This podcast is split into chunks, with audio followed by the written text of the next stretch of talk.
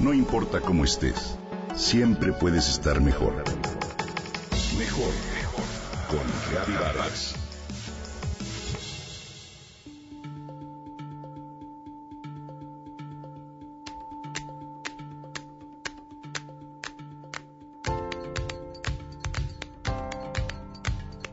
¿Alguna vez te has arrepentido de haber dicho algo?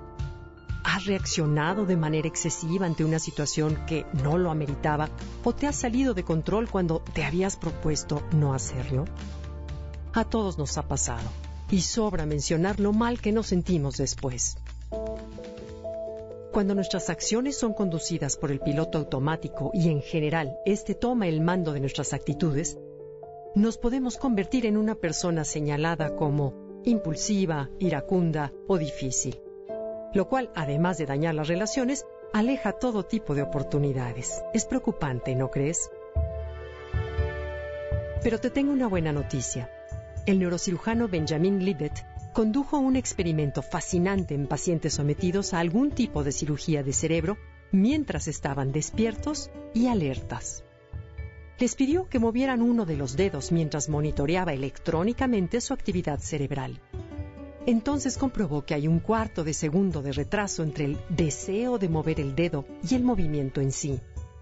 Eso quiere decir que cualquier reacción, incluso las que nos provocan los adolescentes, el jefe o el conductor del auto de enfrente, tiene una ventana de oportunidad para que nos desenganchemos de ella y nos calmemos.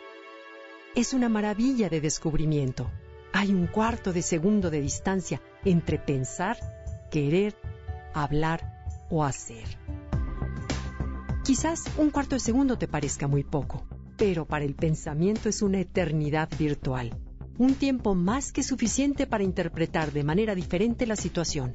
Por ejemplo, darte cuenta que un sonido muy fuerte no es un balazo, que si te calmas podrás escuchar al otro, que un palito entre el pasto no es una víbora, que un comentario sarcástico no tiene la intención de herirte o que no recibir una respuesta inmediata de WhatsApp no significa que te estén ignorando.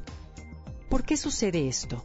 Cuando el cerebro recibe un estímulo a través de cualquiera de los cinco sentidos, lo procesa de dos maneras. Uno es mandándolo a la amígdala y la otra es dirigiéndolo hacia la neocorteza, donde operan el intelecto y la conciencia. La amígdala, especial para la supervivencia, es la primera en recibir el mensaje. Es muy rápida y en un instante nos dice si debemos atacar, huir o congelarnos. La neocorteza está más lejos y los mensajes le llegan más tarde, pero, a diferencia de la amígdala, tiene enormes poderes de evaluación y se detiene a considerar las cosas. Además, la neocorteza se comunica con la amígdala para verificar la información antes de reaccionar.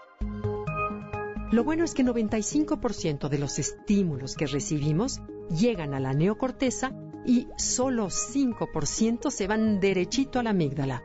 Pero, ojo, ese 5% puede crear un caos absoluto.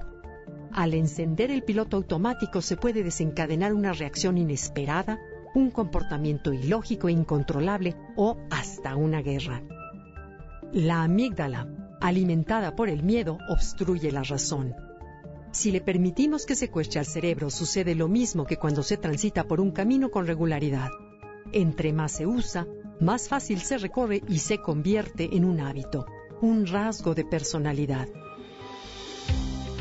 La vida siempre tendrá frustraciones, penas, pérdidas y de vez en cuando reacciones impredecibles por parte de los demás. Eso no se puede cambiar ni evitar pero sí podemos modificar la forma en que lo inesperado nos afecta. Dice Aldous Huxley, hay un rincón del universo al que con certeza puedes mejorar, y es a ti mismo. Te invito a utilizar de manera consciente tu cuarto de segundo de oportunidad. Verás que las situaciones y tus relaciones fluyen mejor.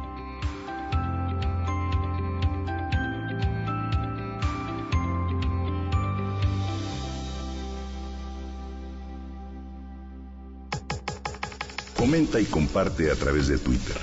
Gaby-Vargas. No importa cómo estés, siempre puedes estar mejor. Mejor, mejor. Con Gaby Vargas.